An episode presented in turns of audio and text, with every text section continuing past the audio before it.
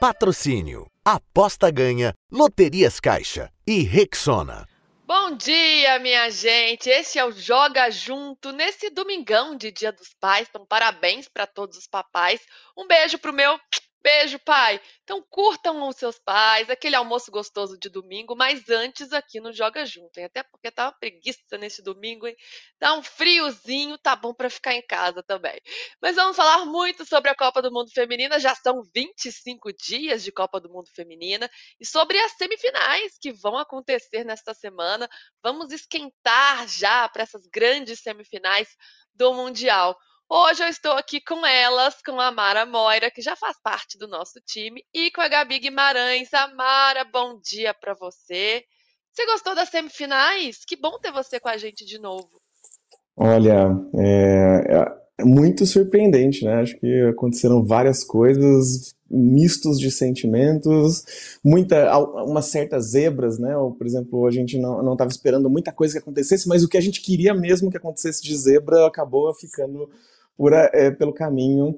Né? Tô aqui com a camisa do Brasil, que estava sendo representado pela Colômbia, agora, sei lá, Austrália ou Brasil. Quem é o Brasil na Copa agora, né? Tô um pouco indecisa, sem saber agora, tô meio perdida. E vocês, o que estão pensando?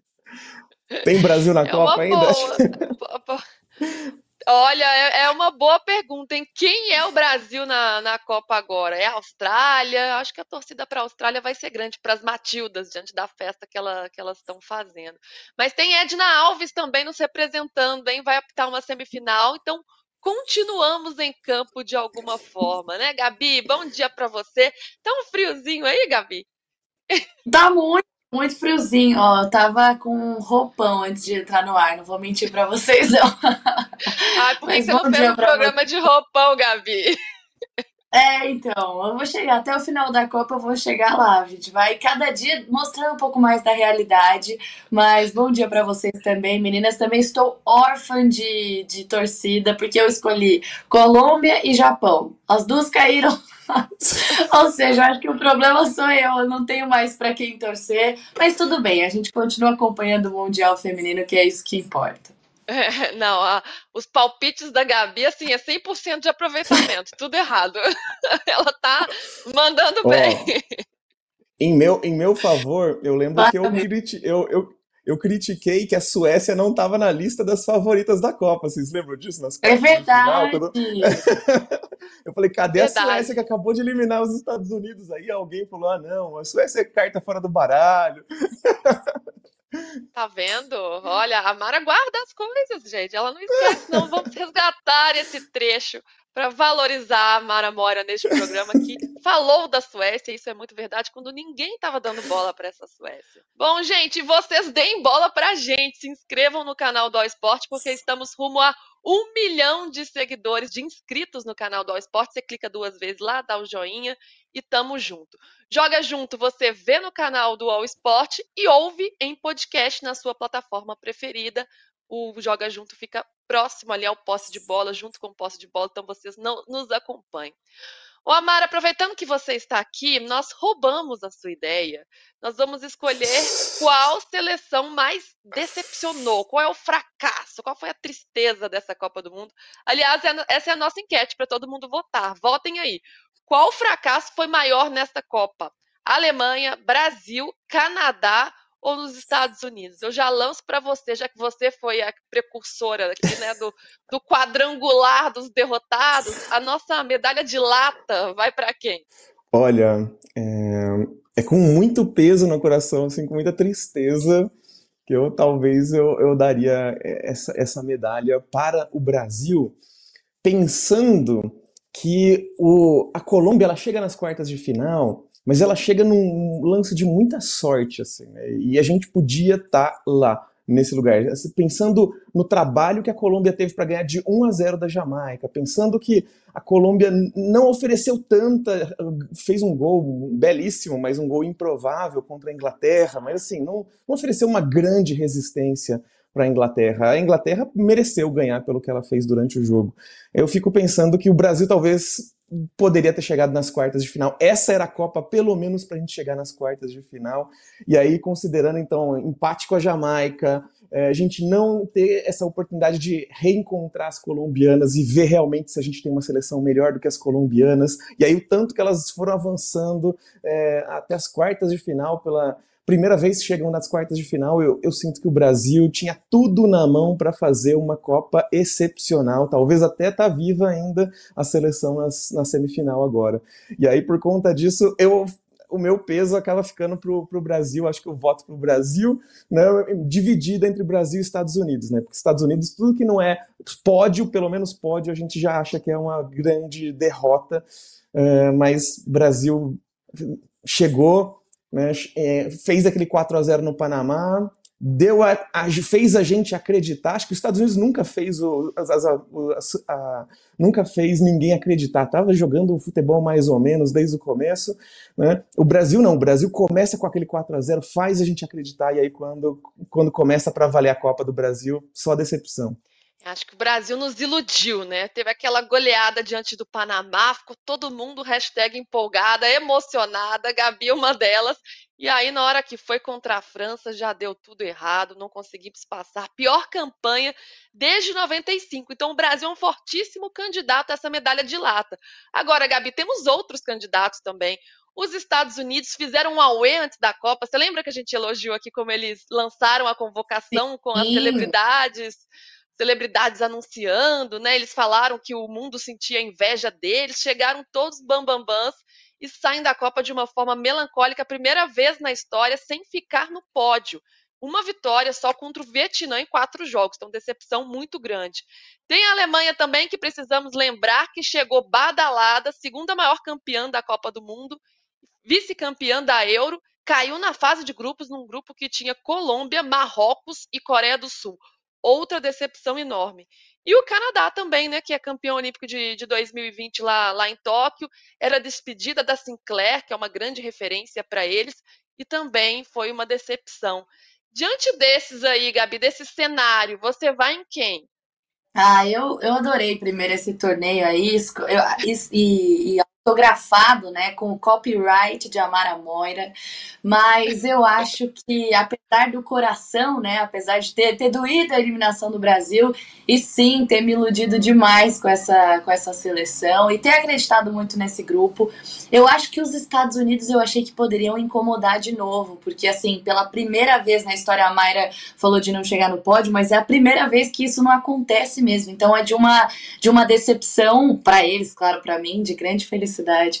Mas, brincadeiras à parte, é uma decepção gigantesca, assim. Pensando no grupo que tem, é claro, a gente já alertava sobre o fato de viver uma transição, né, de ter novas jogadoras chegando e tudo mais, mas ainda assim, pela tradição, pela qualidade das jogadoras que tem, é uma seleção que se prepara de um jeito muito diferente das demais. Eu não vou me lembrar aqui qual qual entrevistado ao longo desse quase um mês aí de jogar junto durante a Copa que falou pra gente que é uma seleção que é quase um time, de tanto tempo que elas conseguem treinar juntas antes, né? E, e recrutar essas jogadoras antes. Então, havia muita expectativa para mim, um papelaço nessa Copa do Mundo. Talvez os Estados Unidos tenham sido a maior decepção, mas já que você falou da Sinclair, dizer que talvez a maior decepção para mim, para além dos times, para além das seleções, seja o fato da gente ter se despedido de tantos ícones de uma maneira tão ruim, né? Ninguém saiu daquele jeito honroso, valorizada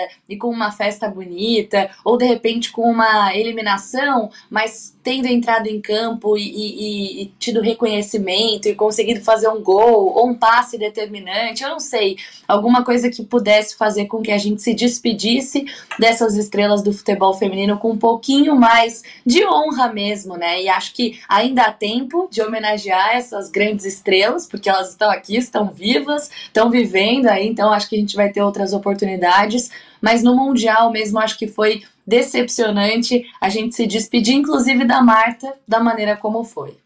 Isso chamou muito atenção, né, Gabi? Porque as grandes estrelas, quem a gente estava querendo muito ver, não estão sendo as protagonistas dessa Copa do Mundo, né? Se a gente pegar, mesmo quem ainda está, a Sam Kerr, agora que ela está aparecendo na Copa do Mundo por conta de uma lesão, passou boa parte do, do, do tempo afastada. Alexia Putelhas, melhor jogadora do mundo, não vem aparecendo muito também na, na seleção espanhola. Outras jogadoras que estão assumindo esse protagonismo e essa despedida, né, de grandes jogadoras. Rapinoe saindo perdendo pênalti de uma forma melancólica. A Marta tendo a despedida que a gente não gostaria, uma eliminação ainda na fase de grupos, e além disso, com muito pouco tempo de jogo, né? muito pouco espaço, entrando ali, sendo substituída junto com outras jogadoras, não tendo a reverência que ela merecia. Além da Sinclair também, que perdeu uma chance, assim como a Marta, de, as duas, né, de se tornarem a única atleta a fazer gols em seis edições do Mundial.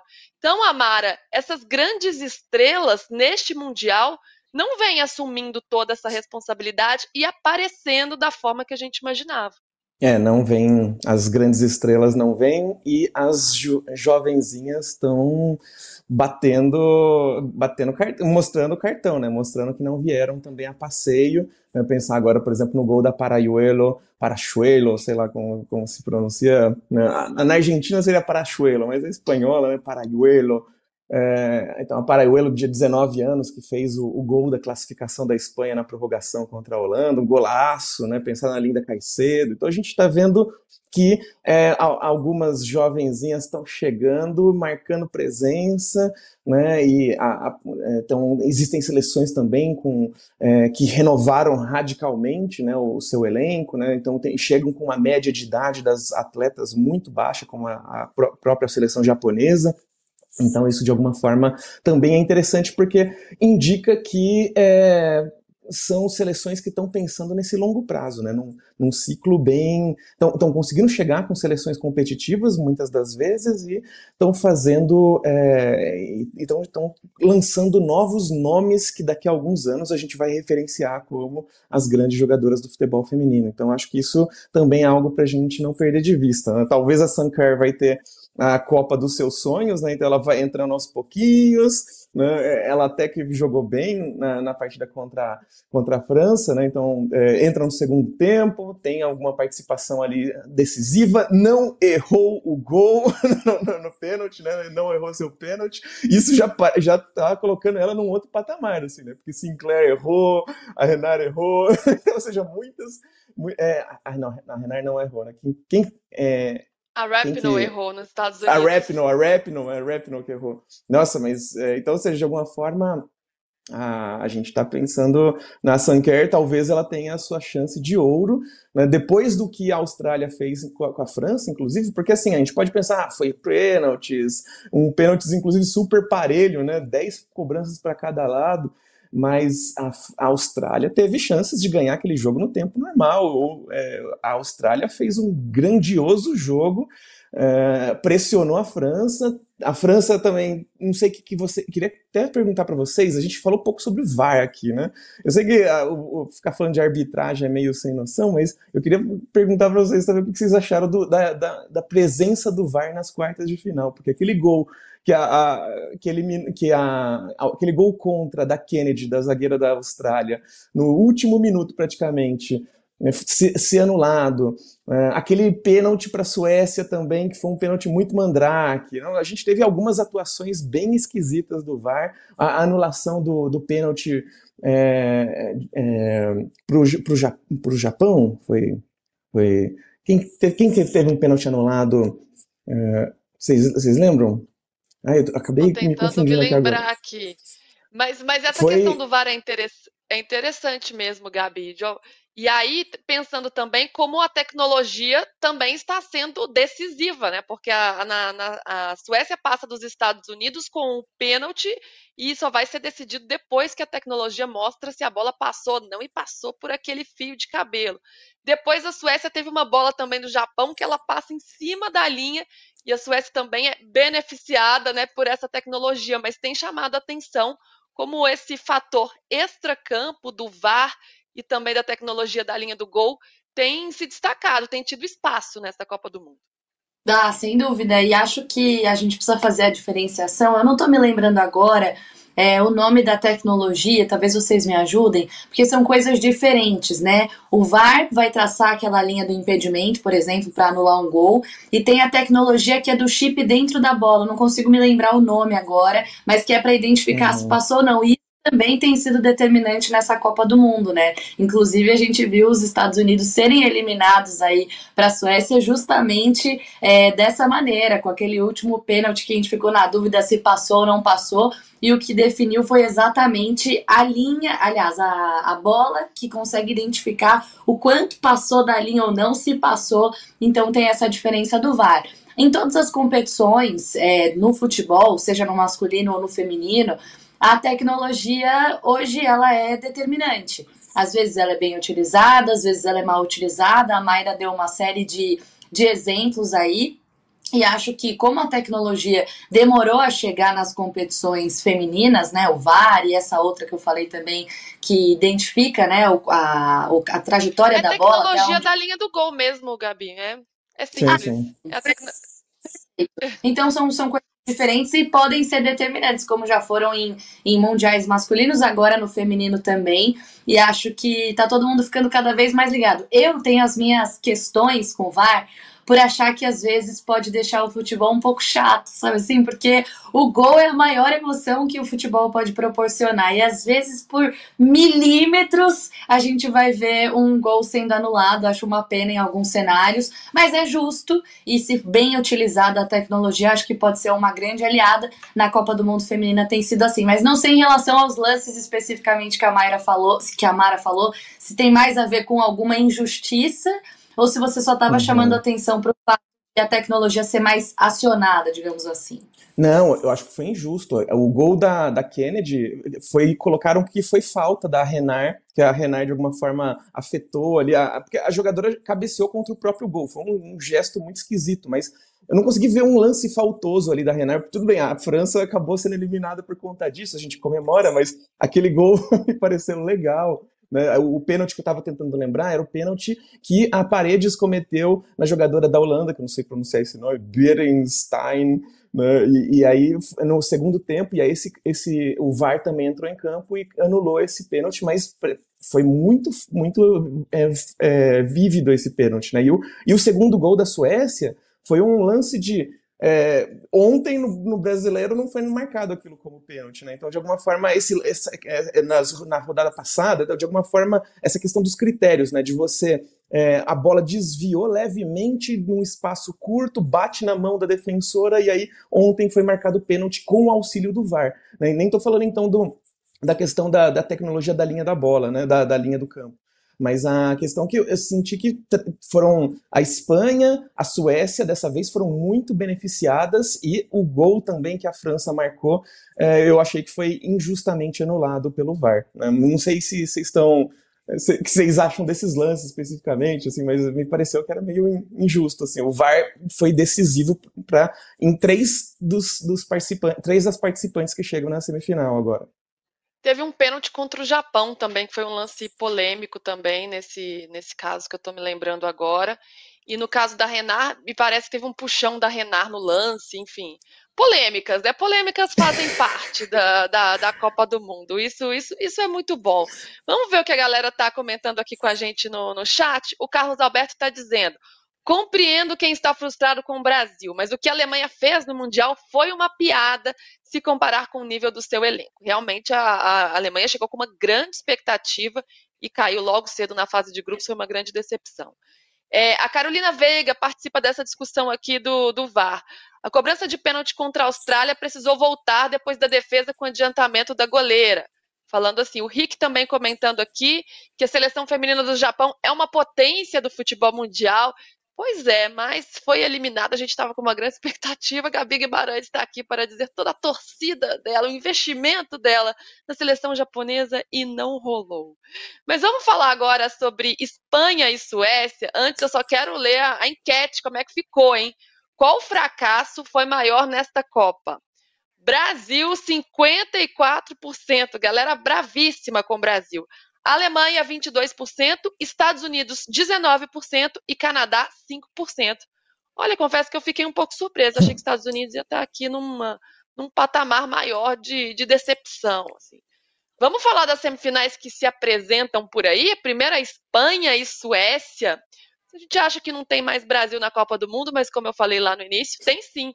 Edna Alves nos representa, vai apitar essa semifinal e será auxiliada por brasileiras também, Neuza Bach e Leila Cruz. Muito legal, né? De alguma forma a gente continua lá. Gabi, o dia que falamos sobre essa semifinal, você não estava aqui. Então, quero saber como é que você está enxergando esse duelo entre duas grandes seleções que fazem ótimas campanhas aqui na Copa do Mundo fazem ótimas campanhas. É claro que a gente falou da Espanha, inclusive ontem, com algumas ressalvas, né? Então, por exemplo, tendo levado essa, essa goleada para o Japão, que era dona da minha torcida. E eu acho, a mesma forma como eu já vinha trazendo aqui em outros momentos, eu acho que é uma seleção que conseguiu superar essa, essa adversidade. Poderia ter sido determinante, poderia ter sido um baque emocional, poderia ter o peso da, da mudança na comissão técnica não teve. Para mim, a Espanha foi se encontrando ao longo do caminho e tendo desafios uh, à altura para se provar, né, emocionalmente. Então, depois de, de ser derrotada pelo Japão numa goleada por 4 a 0, passa a Suíça com muita convicção e passa também pela Holanda, que a gente precisa lembrar, um dos adversários mais difíceis, atual vice-campeã do mundo, então não é pouca coisa. Então, para mim, a Espanha passou por um período de oscilação e depois conseguiu se firmar, conseguiu se provar, digamos assim.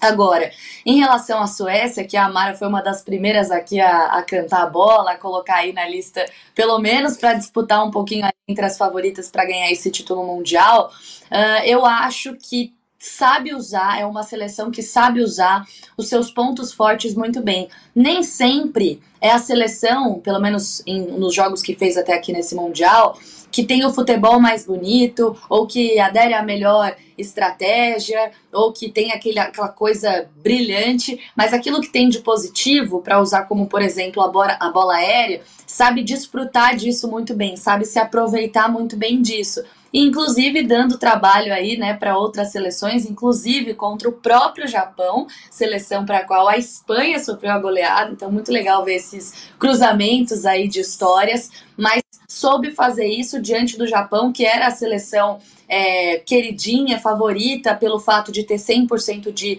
aproveitamento no Mundial até aquele momento, de ter se mostrado uma seleção muito inteligente, muito adaptável, e aí a Suécia vai lá e consegue bater essa seleção japonesa também. Então, acho que vai ser um duelo interessante. Eu citei toda essa trajetória da Espanha para dizer que eu acho que tem jogadoras não apenas de maior reconhecimento mundial, mas também mais técnicas. Para dizer também que eu acho que é uma campanha que passou por uma oscilação, mas elas foram se encontrando e dei toda essa volta para dizer que eu acho que a Suécia vai incomodar essa seleção da Espanha que no papel é favorita.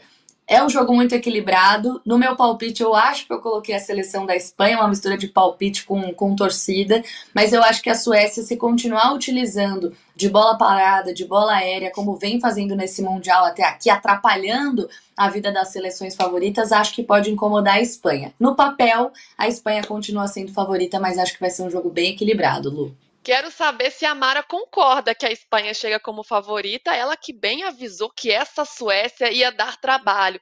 E a Suécia, como a Gabi bem colocou, é muito pragmática, né? Uma seleção que sabe jogar Copa, que sabe fazer esse tipo de jogo, aposta muito em bola aérea, que é um tipo de jogada que vem decidindo jogos nessa, nessa Copa do Mundo. Então chega com muita força. Mas por outro lado, a, a Espanha tem qualidade, tem um elenco, né? Tem jogadoras habilidosas, tem Bomati, tem Hermoso, tem Alexia Putelhas, que vem jogando pouco, mas ainda assim é uma enorme referência, e tem o melhor ataque dessa competição. Então, esse duelo do pragmatismo contra a qualidade vai ser legal de ver em campo, Amado.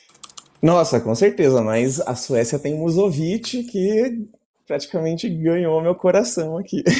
Tô encantada com. É verdade. E essa, essa, essa goleira né, é muito impressionante porque nesse último jogo contra o Japão existiu inclusive um lance que é, é o típico lance de sorte de campeão, né, que é aquela bola daquela falta na entrada da área que é, a bola bate na trave, bate na cabeça da goleira, fica andando na linha do gol e sai.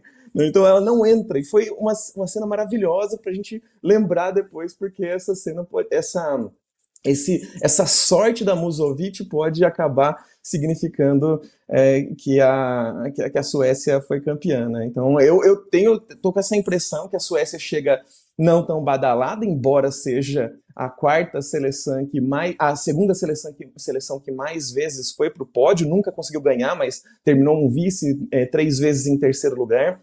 Então ela chega e ela vai garantir mais um pódio, talvez um pódio, né? Se ela for para o terceiro lugar, ela pode ficar em quarto, né? Mas ela tem agora a chance de aumentar essa presença ali nos pódios, né? Ela bate na trave muitas vezes e eu acho então que ela dessa vez pode ser que é, a, os astros estão conspirando ao seu favor é impressionante também, é, acho que é importante a gente mencionar aqui, o Japão começou a jogar bola 70 minutos, né? ou seja, na reta final do segundo tempo. A Suécia dominou completamente a partida.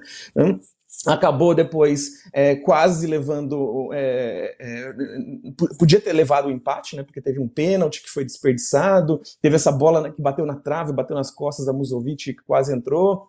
Né? Teve o, outro, o, teve o gol da, do Japão, num lance, num equívoco da zaga, né? mas de alguma forma conseguiu segurar esse 2 a 1 e entra para a semifinal como uma adversária que não deve ser subestimada. Né? A Espanha é, fez um jogo belíssimo também contra a Holanda, só que é isso, né? Quem, é, nesse lance que eu falei da da Paredes, né, podia a Holanda ter aberto o placar ali no começo, na, nos 20 minutos iniciais do segundo tempo. Então, de alguma forma, por mais que a Espanha tivesse martelando, martelando, né, tava com dificuldade de, de abrir o placar, conseguiu abrir num, num pênalti, a Holanda empata, né, e depois a, a Paraguelo, Paraguelo acaba fazendo aquele lance belíssimo na prorrogação. Eu acho que vai ser um jogo incrível. A gente tinha uma impressão de que a Suécia era só uma, uma seleção retrancada, mas ela foi, ela parou o Japão. O Japão que vinha goleando seleção atrás de seleção.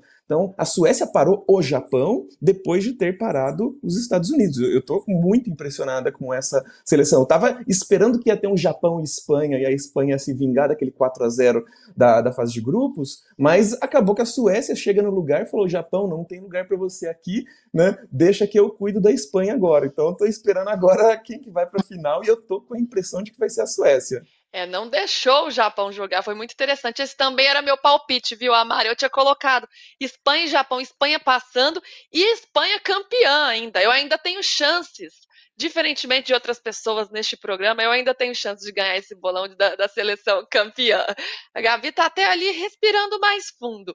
Agora, você falando da, dessa tradição da Suécia, é interessante porque, apesar de não ter chegado como uma seleção badalada, é a mais tradicional entre os semifinalistas neste momento. Chegou em quatro pódios de oito mundiais. Lembrando aqui, 91, 2003, 2011 e 2019.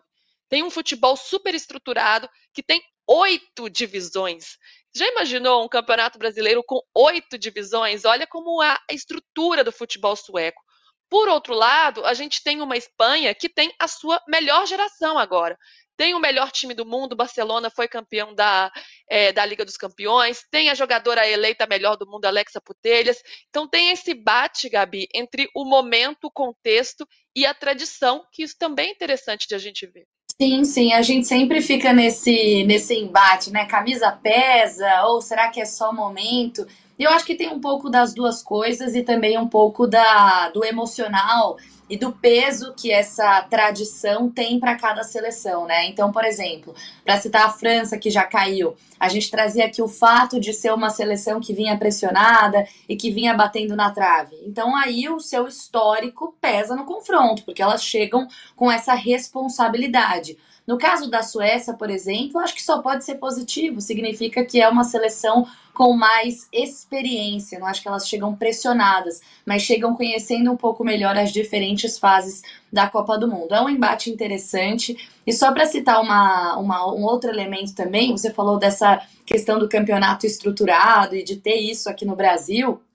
E esse era até para ser o meu destaque inicial, mas o meu palpitômetro ruim acabou virando pauta. Mas eu queria destacar também em relação à Colômbia, porque depois da eliminação, algumas jogadoras aproveitaram para falar um pouco sobre o fato de o campeonato colombiano ter um tanto para melhorar ainda. E eu aproveito para destacar isso aqui também no Joga Junto. É uma competição que existe só há sete anos, é um torneio de curta duração, com só quatro meses. E o que mais me chamou a atenção é que das 17 equipes que participam do campeonato colombiano, só 10 fecham contratos realmente profissionais com as suas jogadoras. Profissionais são aqueles contratos uh, assinados, de fato, com todos os direitos previstos, com as melhores condições. Então, tudo isso também aparece numa, numa Copa do Mundo, né? A Suécia pode usufruir do fato de ter uma estrutura melhor, assim como a Colômbia chegou longe, é, apesar de não ter essa estrutura melhor, mas é um momento também de colocar em, em evidência algumas pautas, né? De colocar em evidência algumas coisas que ainda precisam melhorar na modalidade, isso é muito legal. Só para fechar em relação à história, eu acho que vai muito do contexto. Às vezes a camisa vai pesar, mas o momento também vai ter alguma influência. Eu acho que depende muito de como esse histórico chega. Por exemplo, os Estados Unidos chegam com o peso de o peso não, né? Talvez até a soberba, digamos assim, né? A prepotência de ser uma seleção que sempre chega até é, ao pódio, pelo menos. Tem uma grande carga ali, esse histórico, a maneira como as pessoas olham para essa, essa seleção. No próximo Mundial, o histórico vai ser diferente, vai ser, hum, esse leão talvez seja um gatinho, porque não chegou longe na última Copa do Mundo, chegou só até as oitavas de final. Então acho que essa coisa de história e momento vai exatamente da maneira como o retrospecto recente foi se desenrolando, Lu. É, a gente vai ver o que que vai pesar mais, né? O que, que vai ser o diferencial nessa semifinal, isso é muito legal. E essa questão da estrutura, super importante, né? Porque a bola, tem até um livro, né? A bola não entra por acaso, as coisas não são por acaso, a estrutura faz toda a diferença. Por isso a gente espera que o Brasil siga investindo bastante. Deixa eu ver o que a galera tá falando aqui, ó. O Massassi, bom dia, estou no Japão. Olha só, gente, estamos sendo acompanhados. Joga Junto é internacional demais, é mundial esse programa. Ontem tinha alguém da Austrália, hoje do Japão. Lucas Paladino, a Gabi manda muito, manda muito mesmo. E a Silvânia aqui, como está sempre com a gente.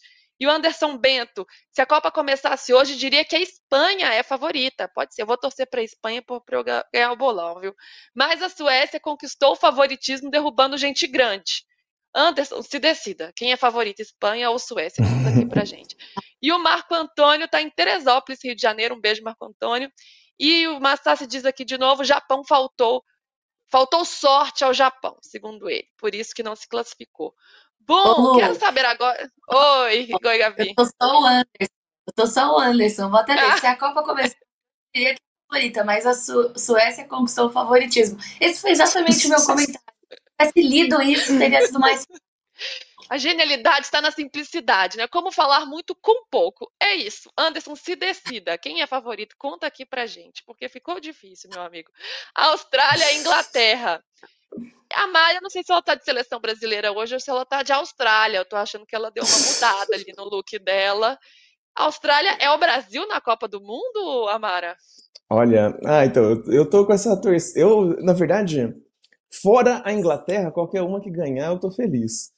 Né? Porque eu, eu tô encantada com o futebol da Espanha, aquele 4 a 0 do Japão me pareceu que foi um ponto fora da curva, não fez com que diminuísse a minha admiração por essa seleção que vem fazendo um trabalho belíssimo. Né? Eu gostei muito do jogo da Espanha contra a Holanda. Tudo bem, teve ali uns lances de sorte, teve um VAR que parece que contribuiu um pouquinho, mas a Espanha merecia, né, se esforçou mais, fez mais por merecer aquela vitória.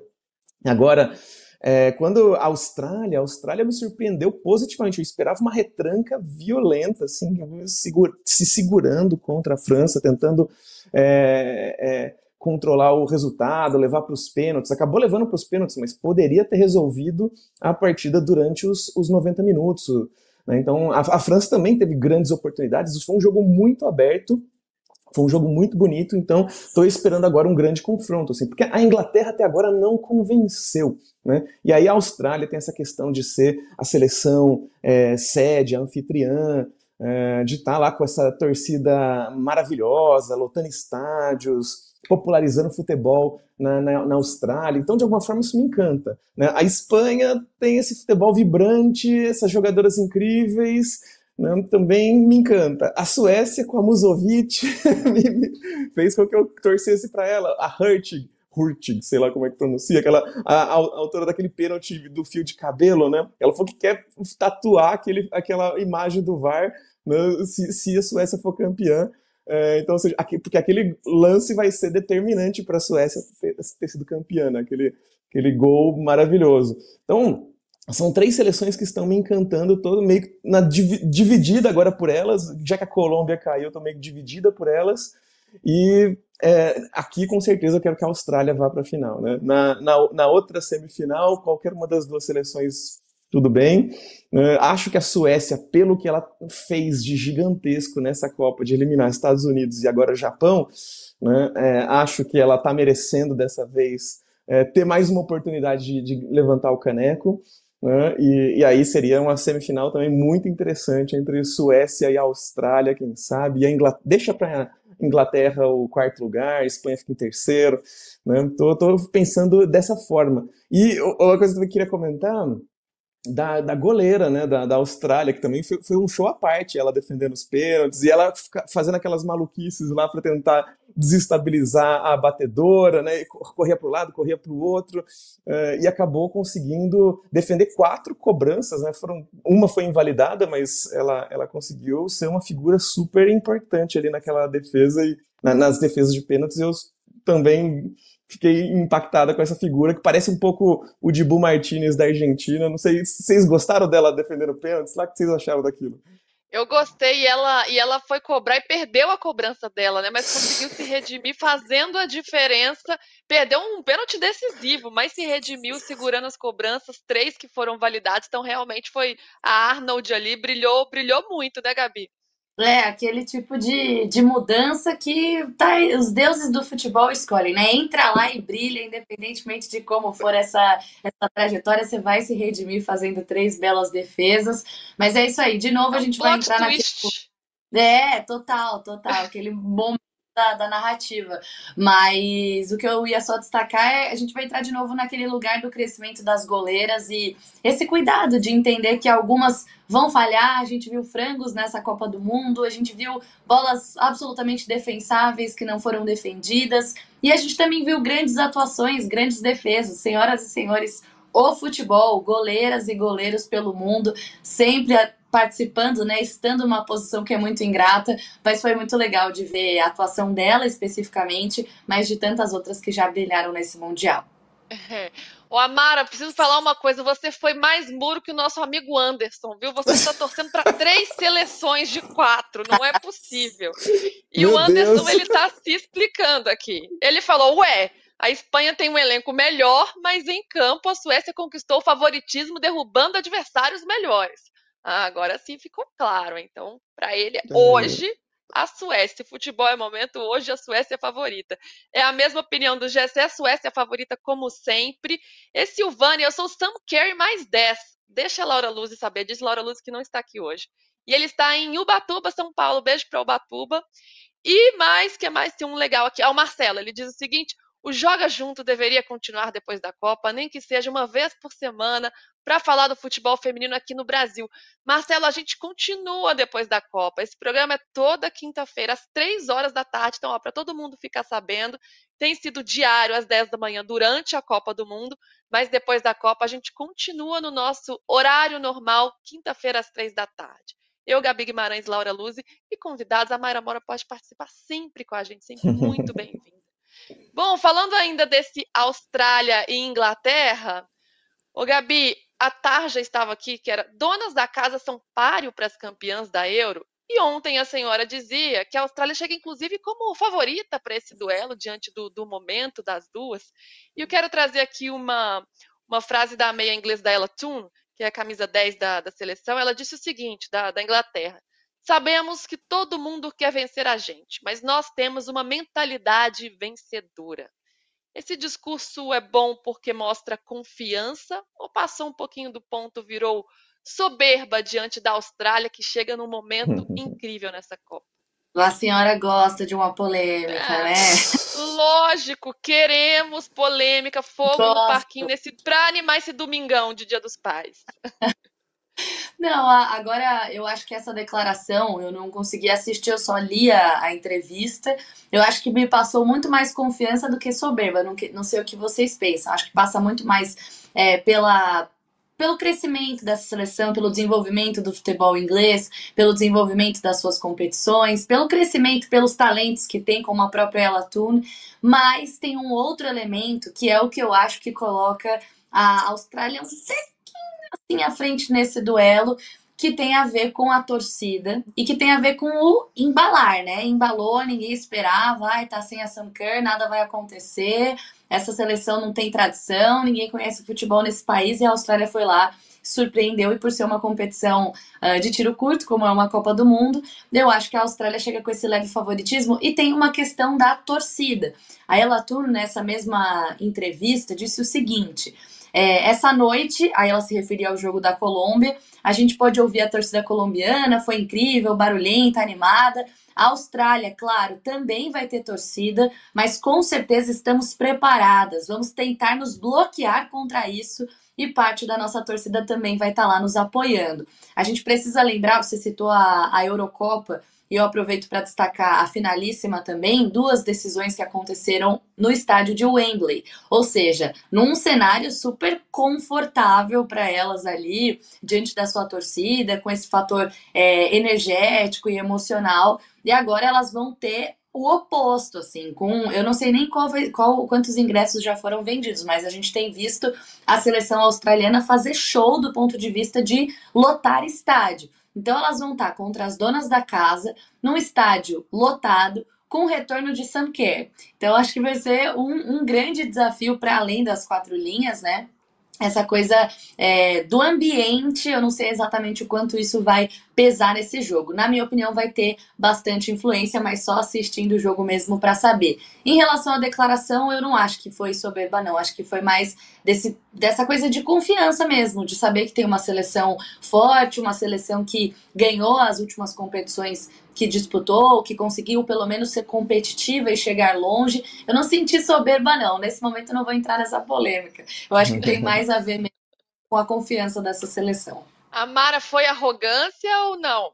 Ah, não. É, não, é, é, é engraçado. Estou tentando assim, né? aqui arrancar uma declaração polêmica, mas não, não, não, não tá não, não. não deu considerar né, que, que, todo mundo está querendo ganhar da Inglaterra, como se, não sei, nessa, nessa Copa, a, a Inglaterra estava com uma atuação até discreta, tá, chega na semifinal, agora começam a olhar mais para para a Inglaterra, mas de alguma forma os resultados que ela vinha conquistando não eram tão impressionantes assim. Mesmo a vitória sobre a Colômbia foram duas, dois erros defensivos, né? A Catalina Pérez falha de uma forma gritante ali no, no gol do empate no último, nos últimos segundos do primeiro tempo. Se não conseguisse eh, segurar a barra um pouquinho, assim, talvez a gente estaria vendo ainda a Colômbia nessa Copa, né? É, a Inglaterra que sofreu para conseguir eliminar a Nigéria nos pênaltis. Então, não sei se. É, eu sinto um pouco de. É, tá, tá achando que a Inglaterra é mais do que de fato ela tem apresentado. Não que na história talvez ela não mostre que ela merece estar aí, merece ser temida, mas ela não tem mostrado todo, toda essa potência nessa Copa do Mundo. Né? Então sinto que é, de alguma maneira, é, é, depois do que a Austrália fez com a França, não sei se não vejo a Austrália se apequenando diante dessa Inglaterra, não. A, vejo a Austrália até chegando, é, botando medo nessa Inglaterra. A Inglaterra parece que deve estar com medo, a Austrália é, vai entrar com, com muito mais confiança nessa partida para mim. E eu espero que passe, inclusive. Né? Vamos deixar para a Inglaterra o quarto lugar, que é que estão merecendo atualmente. Aí eu fico agora, não fiquei no muro, agora não fiquei no muro. Não, não ficou. E, embora você tenha sido chamada Amara Muro, alguém te chamou de Amara Muro nessa, nessa live aqui. O Gessé. Eu gostei da Amara Ela, Muro. É. Toda vez que ela ficar em cima do muro, eu vou lembrar disso. Carolina Veiga diz: Amara pra grade fixa do Joga Junto. Ó, oh, Vem, Amara, estamos te esperando. Muito bom. E aí a Silvânia diz que concorda com o Marcelo que o programa é excelente, deveria continuar após a Copa. Continua, gente. Quinta-feira, três da tarde, quinta-feira, três da tarde. Vou ficar falando isso aqui o dia inteiro para vocês lembrarem, não se esquecerem. Ô, Gabi, eu fico pensando, que Inglaterra é essa, hein? Tô brincando. Toda vez eu pergunto isso pra Gabi. A Gabi tá um mês falando que Inglaterra é essa, hein? Que Inglaterra é essa? Ontem, Amara, que daqui a pouco a Inglaterra tá na final, campeã do mundo, a gente. Mas e essa Inglaterra? Será que vinha? Será que é? Vai comendo Ai, quieto. É Eu acho que ela tá, ela tá indo num, num estilo mineirinho, assim, comendo pelas beiradas, quietinho. Não, não vejo arrogância, não, viu? Exatamente. Pois é, a gente vai esperar para ver que Inglaterra é. Depois da final, a Gabi vai responder pra gente, vai dar um veredito. Qual é essa Inglaterra?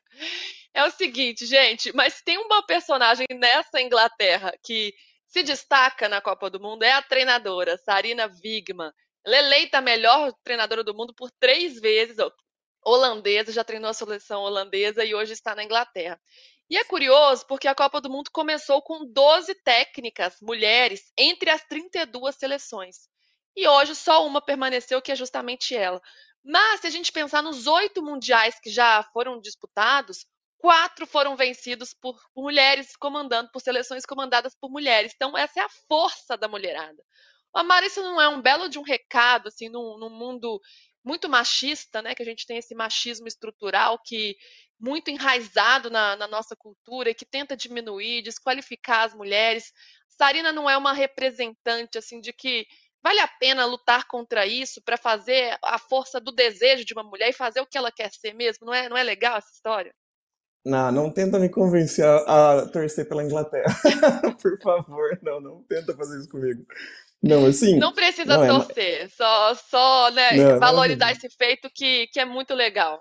Claro, claro, não, maravilhoso. É, acho, inclusive, é, tem crescido o número de técnicas, mas ainda não chega em, ainda nem a metade das seleções, né? E é, acho, inclusive, que a gente tem muito a crescer nesse, nesse caminho. É, eu fico pensando, assim, que tem dois pontos. Né? Eu quero ver esse crescimento é, esse crescimento exponencial de técnicas, mas não só ver um crescimento numérico, né? Eu ver esse crescimento também qualitativo. Então, ver cada vez técnicas mais competitivas, disputadas, né? Mas, ao mesmo tempo, eu quero que enquanto esse crescimento vai acontecendo, ele tem que ser paulatino, ele não pode ser da, da noite para o dia, não é um apertar um botão que a gente vai formar grandes técnicas mulheres. Né? Então, é um processo. E nesse processo, eu também espero que a gente consiga, né, como seleção feminina, como seleções femininas, como equipes né, do futebol feminino, também disputar os grandes técnicos do masculino. Eu quero, eu quero saber o que vocês pensam sobre isso, assim, porque eu queria que a seleção feminina é, é, também fizesse um técnico se balançar, um grande técnico cobiçado por todos os, os, times, às vezes cobiçado até no exterior, fizesse ele ficar balançado. Será que eu aceito um convite para treinar a seleção feminina? Eu espero chegar nesse dia. Então eu quero ver o aumento do número de, de técnicas mulheres, mas eu quero ver também essa seleção feminina e as grandes equipes do futebol brasileiro sendo capazes de balançar os, os técnicos medalhões, os grandalhões que estão no Brasil, porque acho que isso vai significar que a gente conseguiu conseguiu é, ter essa reverberação, esse alcance, ganhar esse impacto, esse reconhecimento social. Né?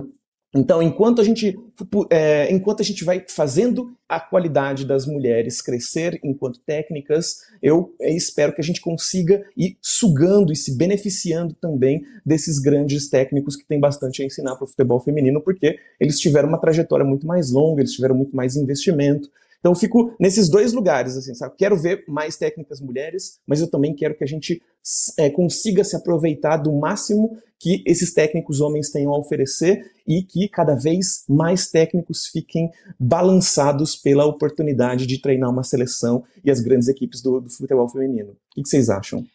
E aí, Gabi, nessa Copa a gente tem o exemplo da França, né, com o Hervé Renard, que era técnico do masculino, disputou a Copa do Mundo do Catar pela seleção da Arábia Saudita, inclusive ganhou da campeã argentina e aceitou um convite para ir para uma seleção feminina, seleção francesa. Ah, muito legal. Você vai qualificando, né, essa vai qualificando as, as seleções, vai qualificando os times. É muito legal a Mara fazer essa, essa pontuação, né? De não se atentar apenas ao, à oportunidade, ao crescimento, ao envolvimento das mulheres, né? Podendo participar da comissão técnica, mas também de puxar essa galera e às vezes os homens que já estão há mais tempo nessa profissão e que já são vitoriosos e que fiquem, como ela colocou, balançados pela possibilidade de treinar uma seleção feminina. Eu acho legal esse ponto de vista porque quando a gente começa a citar esses nomes mais reconhecidos ou que já tem mais títulos, faz parecer que a gente não quer trazer as mulheres também. E a gente quer, é uma coisa que pode acontecer simultaneamente, né? Mais oportunidade para as mulheres e ao mesmo tempo que essas pessoas que já têm uh, um trabalho mais consolidado, homens que já têm trabalhos legais dentro de uma comissão técnica, possam se envolver também com, com o feminino. A gente falava aqui também algumas, alguns dias sobre a possibilidade de a Pia sair, quem é o técnico uh, ideal para a seleção brasileira. E eu citava isso, né? Que o que importa é a qualidade, né? Tem que importar a qualidade. A gente não vai fechar os olhos para as questões de gênero. A gente sabe que o que a Sarina Wigman faz, por exemplo, na seleção inglesa, não é aleatório, não é fácil, não é tranquilo o caminho para chegar até ali. A carreira que ela tem uh, como jogadora também é absolutamente louvável e não foi simples, mas o critério de escolha precisa passar também pela, pelo currículo, pela qualidade, pela experiência e somada a essas questões de gênero também. Então, muito legal fazer essas ponderações. Estou curiosa para saber no futuro quem serão as figurinhas carimbadas do nosso futebol, tanto brasileiro internacional, que estarão no futebol feminino sem essa cara só de, ah, só pode treinar seleção masculina ou só pode treinar time feminino, que a gente possa entender o futebol como uma coisa só, tendo muito cuidado com, com as questões relacionadas ao futebol de mulheres, que é um futebol mais físico, só para citar alguma da, das diferenças, e acho que o futuro reserva um, um futebol mais mais unido mesmo, mais democrático, onde caiba todo mundo. E tô curiosa mesmo para saber quem vão ser as novas carinhas, os personagens aí já reconhecidos no nosso futebol, interessados, envolvidos e desejando comandar uma seleção feminina de futebol. Ó, e, e eu queria colocar só um, um, outro ponto que é eu quero ver também mulheres comandando a seleção masculina. Eu quero ver mulheres um dia sendo, sendo é, capitaneando né, os grandes times do masculino, porque também para mim na minha cabeça né, é, é, é uma utopia. Não sei se vou viver para ver isso, mas de alguma forma é, é, me parece muito simbólico quando homens aprendem a obedecer uma mulher, a, a reconhecer a autoridade de uma mulher, é que a gente está realmente transformando né, as nossas noções de é, é, o machismo está sendo superado, a gente está conseguindo construir uma, uma sociedade mais igualitária. Então, sim, eu quero ver homens treinando feminino de vez em quando, né, quando for necessário, quando, é, quando surgirem boas oportunidades, mas eu quero ver mulheres treinando masculino algum dia. Eu quero viver para ver isso. Né? Isso vai acontecer ainda, Amara. E lembrando aqui que Correndo de Acre e Lindsay e Camila já treinaram equipes masculinas. Então, aos poucos, as mulheres vão ocupando cada vez mais espaço e vai sim chegar esse dia. Você vai ver, Amara, vai ser na nossa geração que vamos ver mulheres treinando grandes seleções. As mulheres estão ocupando cada vez mais espaço, né? Pouco tempo atrás, quando que a gente imaginaria uma Edna, né? Uma Edna Alves apitando Copa do Mundo, apitando jogos do Campeonato Brasileiro masculino, grandes partidas. Enfim, estamos ocupando espaço e não tem como parar. Muito bem, gente. Para a gente encerrar esse programa numa vibe fofa, porque esse programa ele é polêmico, ele fala de questões sociais relevantes, mas ele também é fofo. Vamos falar do Dia dos Pais e de maternidade, aproveitando esse gancho aqui, porque afinal, quantas mães não são também mãe e pai ao mesmo tempo, né? E nesta Copa do Mundo, uma das histórias que tem chamado a atenção é como as mulheres estão levando suas filhinhas, né? Muitas mães atletas nesta Copa do Mundo. Tem até aqui algumas que eu anotei para não me esquecer. Tem a Katrina Gorey, que é da, da seleção australiana, Tamires da seleção brasileira, Alex Morgan e Julie Ertz dos Estados Unidos, só jogadoraça, né? Irene Paredes da seleção espanhola. Então, muitas jogadoras são, são mães. E a gente tem visto muitas histórias legais. Ontem eu trouxe aqui a história da, da Gore, a Millie também falou. A Gore, que ela é uma meio-campista da Austrália, né? Ela tinha o sonho de ser mãe, fez um tratamento para engravidar, ficou fora da última Olimpíada e correu o risco, inclusive, de, de ficar fora da Copa do Mundo, mas voltou, se esforçou e tá jogando. E ontem uma cena linda, ela comemorando com a filhinha dela, Harper, com a Harper sobre os ombros dela, uma cena muito legal. Então, Gabi, isso tem Gente, eu me mutei aqui, me empolguei tanto que eu me mutei sem querer. Isso tem mostrado que é possível, sim, conciliar maternidade e carreira, que é uma sempre é uma questão para as mulheres, né? Uma, uma coisa tão difícil. Essa Copa do Mundo também tem sido importante nesse sentido. Sim, sem nunca romantizar esse multitarefa, né, Lu? Mas realmente é, aos poucos a gente está tentando encontrar as condições melhores para poder conciliar as duas coisas para as mulheres que desejarem, né? Porque precisa ser um desejo, não pode ser uma imposição social, que desejarem ser mães, que elas possam ter essa possibilidade sem ter de abdicar da sua carreira profissional, sem ter de sentir medo.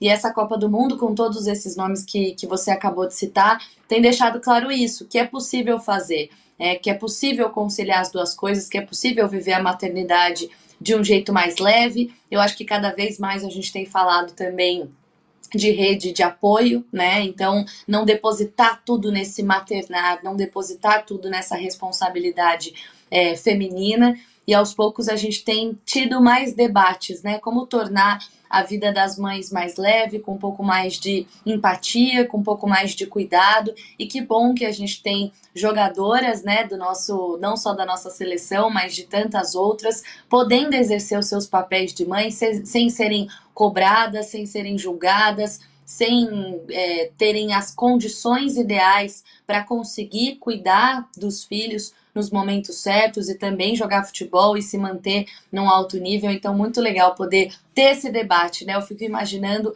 em qual programa esportivo, é, há, sei lá, pouco tempo, podemos colocar aí 10, menos de 10 anos, a gente teria esse debate, essa discussão, essa, esse crescimento e mais mães jogadoras falando sobre isso. Então, muito legal poder saber que estamos num processo de crescimento. Ainda tem direitos para serem conquistados, né? Um pouco mais de cuidado com a carreira das, das jogadoras que são mães também, mas ao menos a gente está tá discutindo um pouco mais sobre isso. E em alguns lugares do mundo a gente já consegue ver a licença maternidade sendo cumprida da maneira correta, o suporte emocional, financeiro também sendo suprido, e a gente vai continuar falando sobre isso para que novos direitos cheguem aos poucos, Lu é fundamental. Por isso a gente está falando sobre isso, a gente vai falar sobre isso porque é um tema muito importante. E aos poucos a gente vai conquistando mais direitos. Né? Em 2020, a FIFA estabeleceu uma licença maternidade de 14 meses para jogadoras e garantiu também que elas ficassem com seus empregos. Elas não podem ser demitidas nesse processo. Então, isso é, é fundamental, Amara. Que bom que a gente está vendo cada vez mais conquistas e que a gente está trazendo esse tema aqui no Joga Junto também. Ó, eu, eu sou menos otimista do que vocês, assim, né? Porque, é, de- olha, se a gente compara, né? é, Eu consegui levantar é, nomes de, de mães nessa Copa do Mundo e foi algo como 11, são um pouco mais de 10, né, jogadoras de todas as 300 e poucas que são mães, né? Então parece que a maternidade impede uma mulher de se tornar uma atleta no futebol ou de qualquer modalidade, parece, né? Então, de alguma forma, a maternidade é, é uma questão interessante a gente pensar, né? Que a gente vive numa sociedade que cria mulheres para acreditarem que elas só vão ser plenas quando elas forem mães. E, ao mesmo tempo, a gravidez faz com que mulheres tenham que abrir mão das suas carreiras. A gente tem uma seleção brasileira com uma mãe. Né? A Tamires é a única jogadora que foi mãe. E ela foi mãe e, e para continuar jogando, ela teve que enfrentar barreiras absurdas. Teve que tem várias lacunas né, na carreira dela em função do fato dela ter engravidado, de ter tido uma criança. Achou que não poderia voltar a jogar futebol, inclusive. Né? Ficou um tempo aí, afastada, inclusive, né, Amara? É, então, lacunas. Ela ficou longe dos gramados durante muito tempo, né? E aí, se a gente compara com o futebol masculino. Três do, anos, dos, três anos parada. Olha dos só. 20, dos 26 jogadores que foram com o Tite na última seleção no Catar, 20 eram pais, 6 não tinham filhos. E os filhos desses jogadores, não importa quantos, podia ser 10 filhos, eles eram considerados mascotinhos da Copa. Então, enquanto filhos para os homens são os torcedores mirins mascotinhos, o filho para a mulher é aquilo que vai impedir de você jogar futebol. Né? Então é muito emblemático tudo isso e pensar que a, é, a gente, por exemplo, o, caso da, da jogadora do Lyon, né? a Gunnars Dottir, não sei pronunciar esse nome também, não sei se vocês sabem, mas é isso, ela, ela, ela, ela engravidou, teve uma criança, é, se afastou com uma, é, licença maternidade e o Lyon quis se recusar a pagar o salário dela a partir disso. Então, de alguma forma, a gente está vendo, mesmo é, equipes das grandes, dos grandes países, das grandes ligas, é, incapazes de respeitar um direito tão básico. Né? Então, é, é, é, muito. É, é, eu acho triste assim, o quanto a gente não conseguiu, é, para incluir mulheres no futebol, na elite do futebol, a gente tem que obrigá-las a abrir mão de ter filhos. A Marta quer ser mãe, mas ela é isso, ela para ela ser mãe, ela está pensando em, em, primeiro encerrar a carreira. Né? Um levantamento da, do sindicato da, dos atletas é, é estima que de três, é, fez um, uma pesquisa com 3 mil atletas, 3 mil jogadoras mulheres, e 2% eram mães. E 45% delas planejava encerrar é, a carreira precocemente para poder ter uma família. Então, ou seja, a gente está falando de algo que é isso, é, um, é, um, é um grande, uma grande questão social. Né? Cria-se uma mulher desde cedo lá com uma bonequinha para ela criar desejos né, de que ah, eu quero ser mãe, um dia você vai ser mãe, isso vai ser importante na sua vida, mas para ela ser atleta, ela tem que abrir mão desse sonho ou interromper sua carreira para poder ser mãe. E uma última coisa que eu queria mencionar é que assim, Dia das Mães é só das mães, né? Quando a gente fala as mães, né, são mulheres. Mas eu tô na casa dos meus pais. E quando eu falo meus pais, ninguém acha que eu tenho dois pais gays, um pai, dois homens. Então, dia dos pais é dia das pessoas que são responsáveis legais pelaquela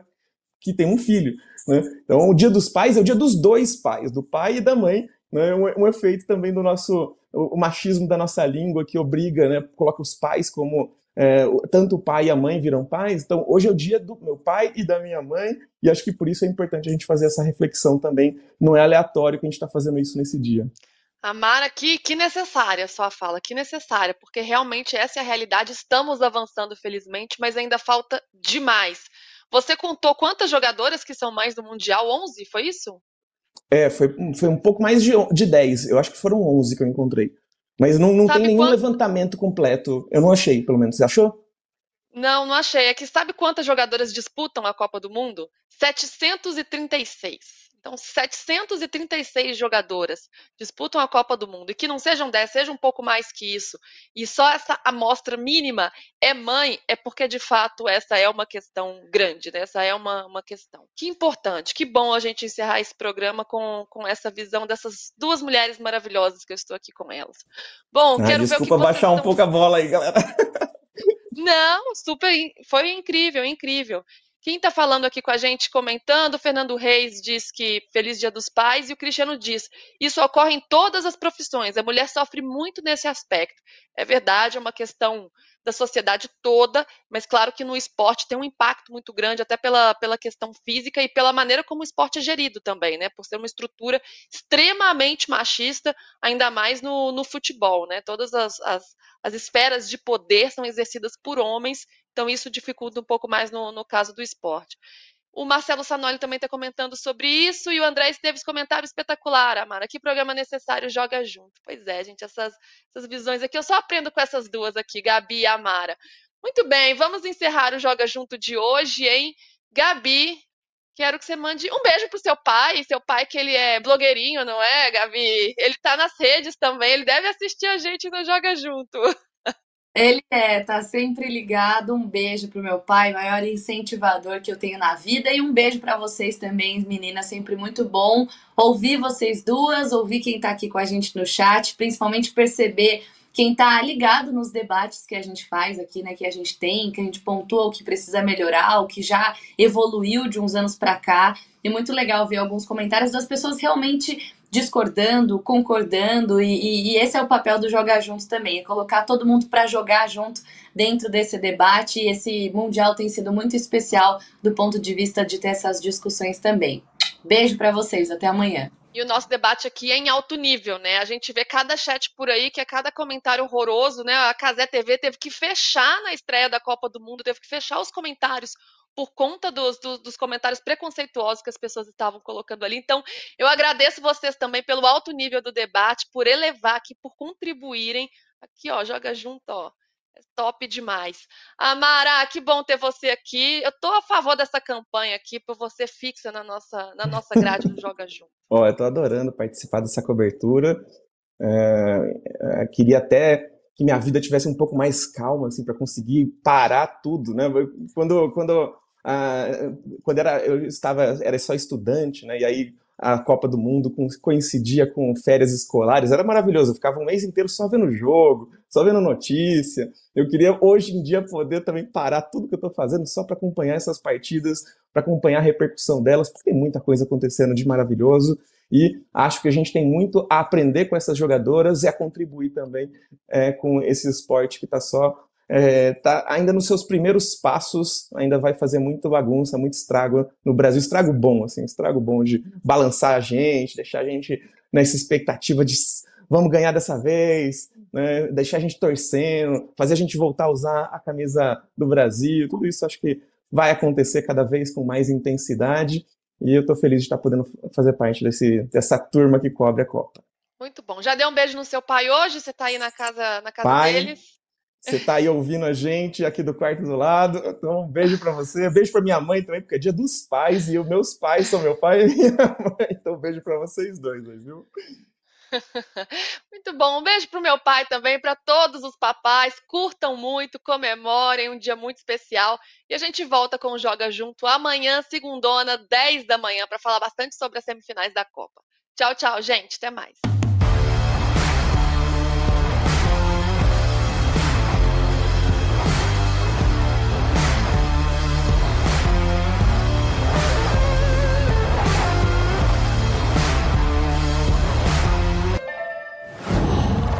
Qual?